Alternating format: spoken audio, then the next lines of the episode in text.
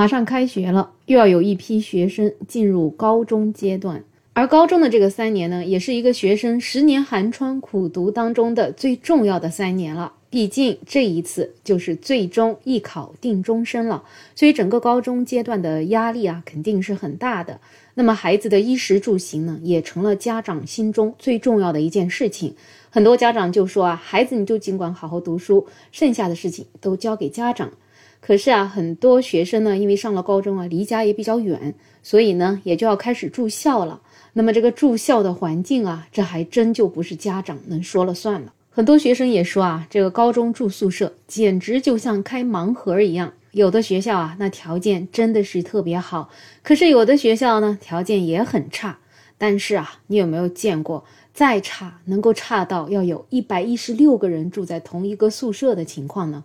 今天就有这样一个热搜吸引了大家的注意啊！这件事情呢是发生在河南的一个中学的，这个中学里面竟然有一个女生宿舍要住一百一十六个人。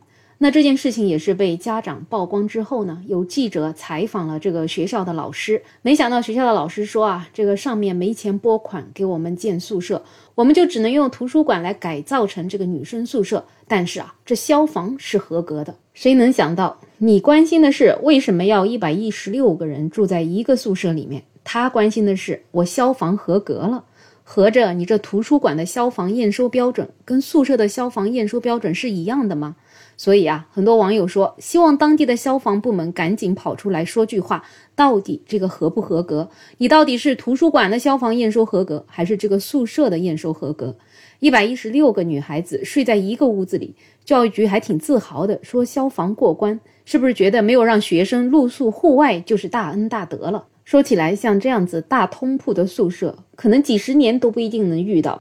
有网友开玩笑说。这下课回来找自己的床位都得找个半个小时吧？说出来你可能不信，我呀在宿舍里迷路了。所以啊，像这样的宿舍听起来消防合格了，也不知道当地教育局局长的孩子住不住这样的宿舍呢？这所学校的校长愿不愿意让自己家孩子住这样的宿舍呢？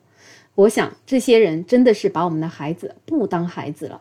也许他们会说，孩子嘛就是要吃点苦。可是现在都已经二零二三年了。为什么要让我们这些花季的少年，特别是这些女孩子们，要这么多人挤在这样一个宿舍呢？到底是什么居心呢？这样的苦吃的到底值不值得呢？其实高中三年寒窗苦读啊，本身生活就已经够苦了。那么没想到啊，可能在他们日后回想起这段时光的时候，不只是学习苦，连生活也是那么的苦。而这样的事情竟然是发生在现在的二零二三年，说出来真的让人觉得好像是穿越了。毕竟啊，我们如今还在大力的投入资金，吸引留学生到我们国家来读书啊。有人就看到南京大学的留学生竟然还拥有一个留学生专用的电梯，再对比我们一百一十六个女孩子同住在一个图书馆改建的宿舍里面，那么这件事情是不是听起来讽刺就更大了呢？在我们这个每一个县、每一个市都在吹嘘自己 GDP 多么厉害，自己的经济多么好的时候，仍然给我们的学生留下这样的宿舍，不得不感慨，我们老百姓的生活真的是太难了。管你有多繁华，这些好像都跟我们的生活毫无关系。所以也难怪说，天天国家催你生，催他生，可是现在的生育率仍然是一天不如一天。毕竟我们的小孩生出来，如果是被这样对待的话，那还真的不如不生了。所以就这件事情来讲，也希望当地的教育局能够早日解决学生的住宿问题，让这些学生能够安安心心在读人生当中最重要的三年书。